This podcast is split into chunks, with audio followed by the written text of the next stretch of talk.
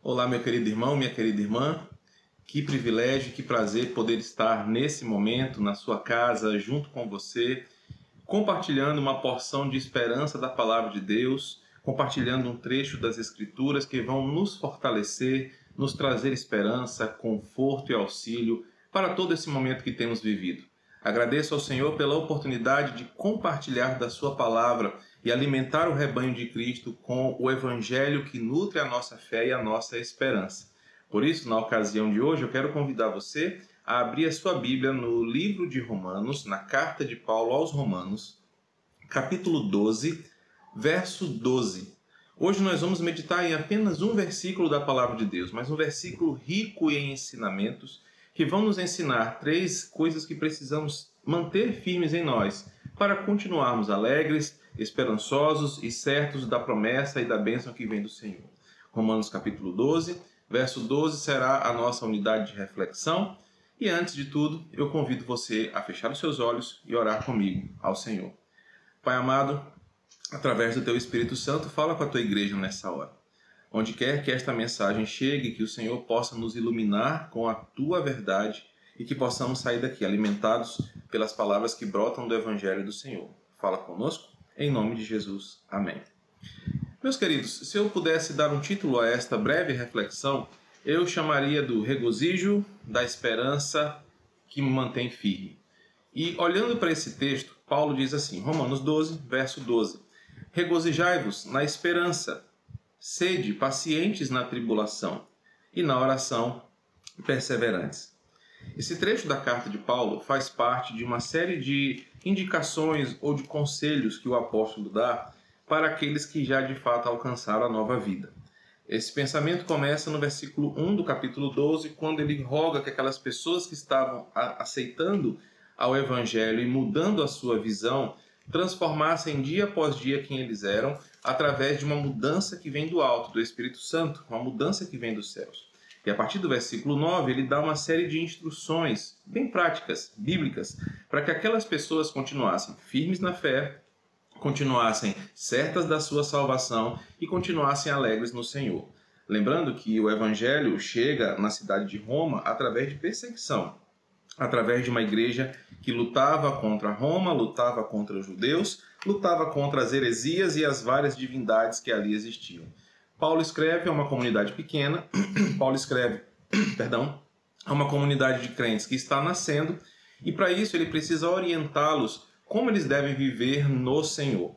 Então, no versículo 12, basicamente ele destaca três é, verbos, três atitudes que aqueles irmãos deveriam ter para manterem-se fiéis ao Senhor, para manterem-se firmes na palavra e manterem-se também estruturados diante de qualquer situação.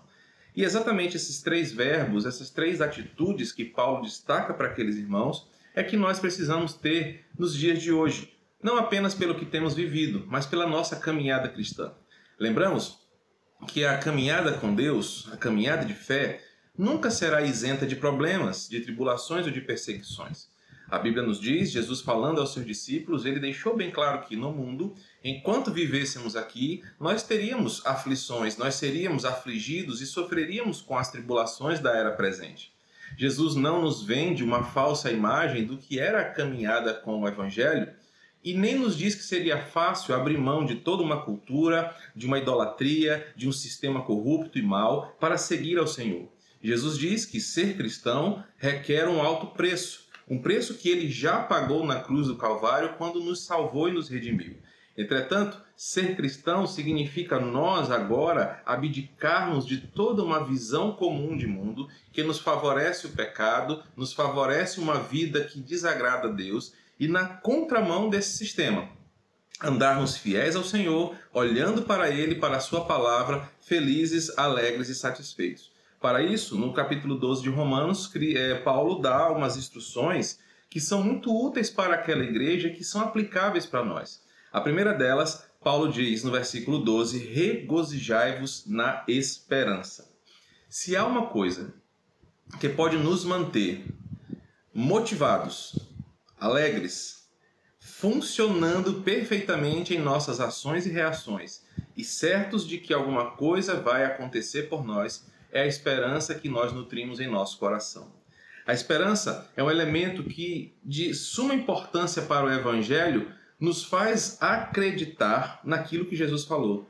A esperança é um elemento tão fundamental para a fé porque tudo o que nós fazemos já foi selado no passado. Nós cremos que Jesus veio, morreu por nós, ressuscitou e nos salvou. Mas ainda assim, diante dessa esperança passada de que essas coisas foram reais, ele nos aponta para uma esperança futura, que esse ato de salvação, de ressurreição, de aspergir sobre nós, seu povo, seu sangue, que nos comprou com alto preço e agora em Cristo nós somos salvos e eleitos. Esta esperança se completa quando nós nos encontrarmos com Ele. No âmbito da fé, o Evangelho é esperança. No âmbito da fé, o Evangelho é caminhar em esperança. A esperança de que aquele que começou a boa obra irá concluí-la no seu dia final, irá consumar as suas promessas e por isso nós vivemos dia após dia, não apenas pelo que vimos, não apenas por aquilo que olhamos, mas por aquilo que cremos. Nós vivemos por fé e a fé nos leva a ter esperança. A esperança de que Jesus é real, que o Evangelho é real, que a salvação é real e que por isso todas as suas promessas são reais e tudo aquilo que ele prometeu ele vai de cumprir. Nós, como cristãos, desculpa, temos esperança de que as promessas do Evangelho são para mim e para você. Não apenas as promessas que dizem respeito à salvação, embora essas sejam as maiores boas novas do Evangelho, nós em Cristo fomos salvos e somos salvos e seremos eternamente salvos. Mas também a esperança de todas as promessas que a Bíblia nos garante. Uma delas, e para mim uma das mais essenciais para a caminhada cristã, é quando Jesus disse aos seus discípulos que estaria convosco todos os dias até a consumação dos séculos. É nessa esperança que nós nos regozijamos. É nessa esperança que, acima das tribulações, elas não, ela não consegue tirar a nossa esperança maior, que independente do momento que estamos vivendo, independente de que tipo de aflição ou tribulação nós estejamos passando, porque Jesus disse que isso aconteceria. Independente dessas coisas, a promessa que me traz esperança é: Jesus está comigo. Jesus está na minha casa, Jesus está na minha vida, Jesus está com a minha família, porque ele disse que ele estaria conosco todos os dias. E se Jesus falou, esse Jesus que é santo, é puro, é verdadeiro, é glorioso, se dos seus lábios saiu essa promessa, eu acredito com muita esperança, com fé, de que eu jamais estarei sozinho. Paulo diz àqueles irmãos, na primeira atitude, que eles deveriam regozijar-se na esperança. E regozijar na esperança é muito mais do que apenas dizer: ah, tá bom, eu acredito que vai acontecer. Mas é ter sempre uma alegria no coração, é ter sempre um sorriso nos lábios, é ter sempre algo para acreditar. Nós, como cristãos, acreditamos na esperança eterna, ah, na, na vinda do Senhor, acreditamos que tudo o que o Evangelho disse para a sua igreja e para o mundo há de se cumprir. E se cumprindo essas coisas, nós fazemos parte de um plano maravilhoso que o Senhor estabeleceu para a sua igreja o plano de nos trazer de volta para Ele. Por isso, Independente das situações, essa esperança deve ser nutrida no coração do cristão, para que ele seja sempre alguém alegre, esperançoso, satisfeito com o hoje e acreditando que o amanhã ao Senhor pertence e crendo em suas promessas, tudo acontecerá bem. A segunda parte do versículo diz: Sejam pacientes na tribulação. E ao complementar a ideia de regozijar-se na esperança, Paulo nos ensina que agora, não olhando para a situação, não cabisbaixos, apenas olhando para o que está acontecendo, mas esperançosos e alegres porque sabemos que as promessas que a Bíblia tem não podem ser frustradas e muito menos podem ser destruídas por alguma situação momentânea. Essa esperança de que a solidez da palavra é inabalável e, portanto, irá se cumprir, me leva ao segundo ponto e à segunda atitude. Sejamos pacientes na tribulação. Em especial agora que nós queremos muito que as coisas mudem, em especial agora que nós queremos muito que as coisas passem rápido, que as coisas, como um estalar de dedos, mudem de uma realidade para outra. Paulo nos ensina o princípio da paciência diante da tribulação. E a tribulação ela pode nos ensinar muitas coisas. A tribulação pode nos trazer para mais perto de Deus, Porque diante da tribulação, do medo, da insegurança, nós tendemos a nos apegar mais àquilo que acreditamos.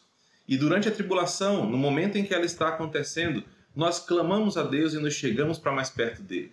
Por isso, sermos pacientes na tribulação nos leva a um momento de intimidade, de saber que enquanto ela persistir, mais oportunidade nós temos de estar perto do Senhor.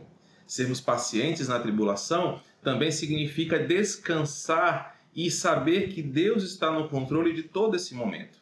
Se eu sei que a tribulação vem, se eu sei que a aflição vem, como o próprio Jesus disse, eu tenho uma promessa que me dá alegria, mesmo na tribulação, Ele está comigo.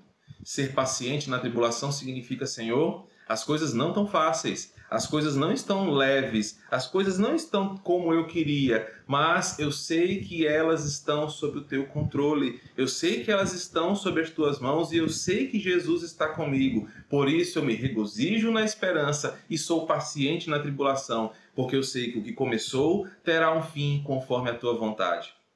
Paulo ensina aqueles irmãos que diante desse momento de tanta perseguição que eles estavam sofrendo, de tantos desafios para a fé, eles precisavam ter a certeza de que aquilo era uma ferramenta de Deus para ajustar as coisas nesse mundo para o bem da igreja. Nessa mesma carta, no capítulo 8, Paulo vai dizer que todas as coisas cooperam para o bem daqueles que amam ao Senhor. Nós às vezes não sabemos como algumas coisas cooperam para o nosso bem e às vezes até duvidamos que elas são para o nosso bem. Mas Paulo diz: olha, deixem as coisas na mão do Senhor. Não andeis ansiosos, porque isso não vai mudar o curso das coisas. Não se preocupem demais, porque vocês não têm o poder de mudar o rumo da história. Há apenas um ser poderoso em glória que pode tomar conta de todas as coisas da nossa vida, e esse está conosco todos os dias. Esse é o Senhor da igreja, esse é o Senhor da sua casa, ele é o nosso Pai de amor. Por isso, sejam pacientes na tribulação. Descansem em Deus tudo vai passar, tudo vai acontecer conforme a sua vontade, tudo vai acontecer conforme o seu querer, e tudo acontecendo como ele quer. Significa que as promessas dele se cumprirão em nossa vida, mais cedo ou mais tarde, se cumprirão na nossa vida conforme o seu tempo e a sua vontade. Na tribulação, sejam pacientes, porque não há nenhum mal que seja maior do que a vontade do nosso Deus. Não existe nenhuma tribulação que seja mais forte do que o poderoso braço do nosso Senhor, que pode nos salvar em tempo oportuno e, mais do que isso, conduz toda a história conforme a sua vontade. Paulo diz: Irmãos, alegrem-se na esperança de que vocês já são salvos, de que vocês estão sendo salvos e de que vocês serão eternamente salvos, e essa é uma alegria para o cristão. Alegrem-se nessa promessa. E enquanto esta promessa não se conclui de forma total, Sejam pacientes na tribulação. Não tenham medo de enfrentar as aflições dessa vida. Não fiquem desanimados quando as coisas não derem certo para você. Sejam pacientes e aproveitem a viagem, vendo Deus agir em favor de sua igreja, vendo Deus agir conforme Ele é Senhor de toda a história, fazendo as coisas como Ele bem quer. Nós estamos, nesse momento, provando isso dia após dia com o Senhor.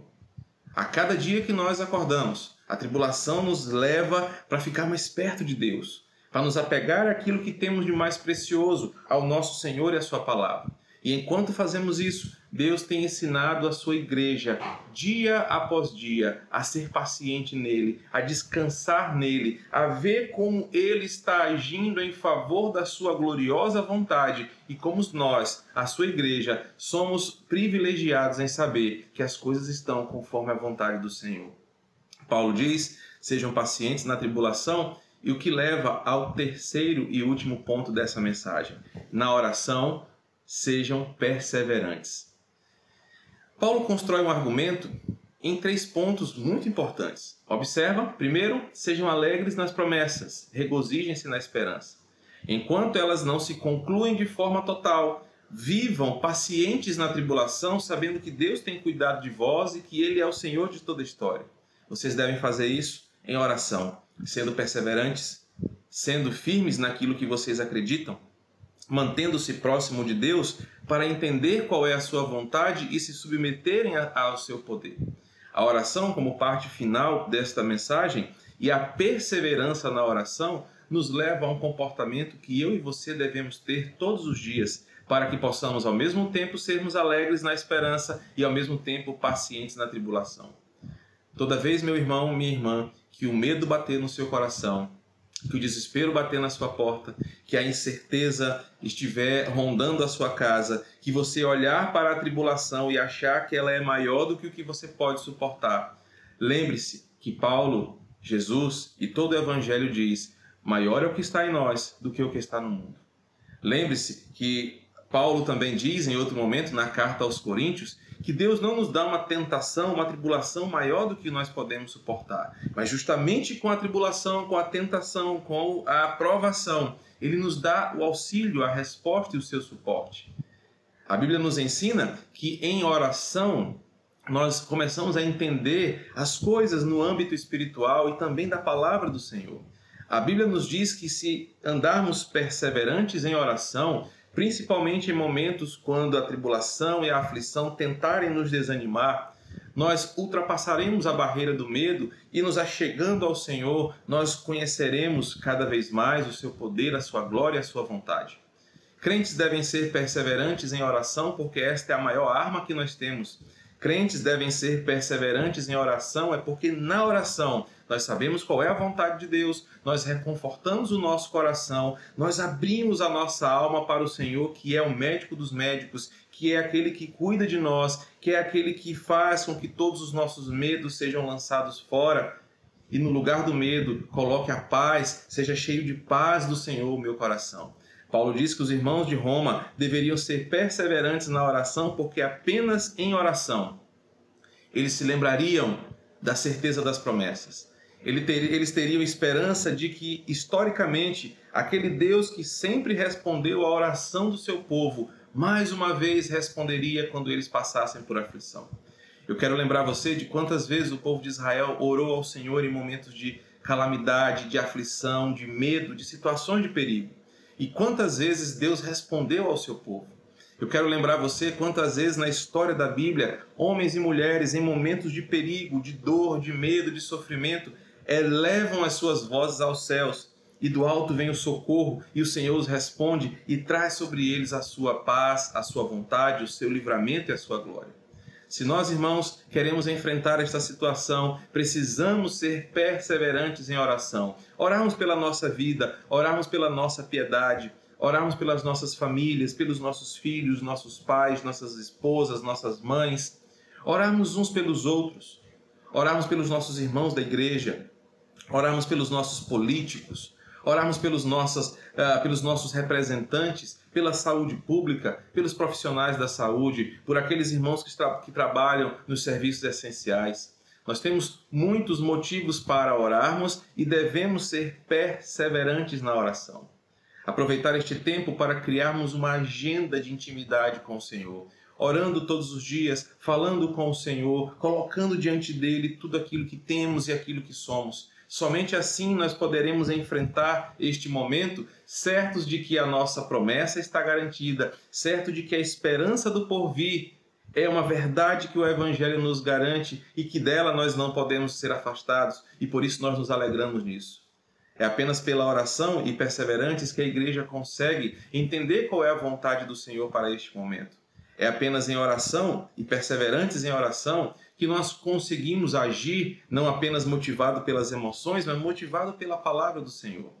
Paulo termina este versículo dizendo: Irmãos, em momentos de dificuldades, de aflições, vocês devem ter esses três elementos. Vocês devem regozijar-se na esperança, devem ser pacientes, mas nunca esqueçam, não abandonem a vida de oração. Porque orando, nós fortalecemos a nós mesmos, fortalecemos a igreja, criamos intimidade com o Senhor, criamos esperança e temos a certeza de que o nosso Deus não está surdo, ele está nos ouvindo e ouvindo ele traz a resposta para o seu povo. Esses três verbos, essas três atitudes são essenciais para toda a igreja do Senhor.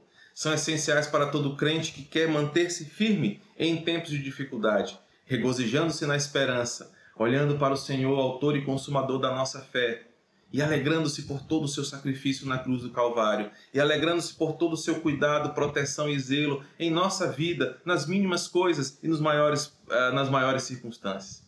Alegres no Senhor, porque a sua palavra é fiel e verdadeira, e há de se cumprir cabalmente cada trecho da Escritura em nossa vida. Ele já cumpriu a promessa da nossa salvação, ele tem cumprido a promessa da nossa preservação em santidade, em poder e glória. Deus tem nos preservado e ele há de cumprir a promessa de que um dia estaremos com ele eternamente nos céus.